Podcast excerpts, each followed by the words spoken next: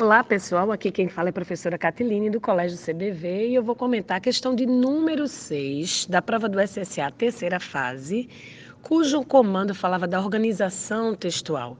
Enfim, a temática abordada no texto é organizada sob o viés da forma como a mulher consegue ser gregária, ou seja, como a mulher consegue ser agregadora, como ela consegue se utilizar de empatia e de afetividade para com a outra. E a resposta é letra E.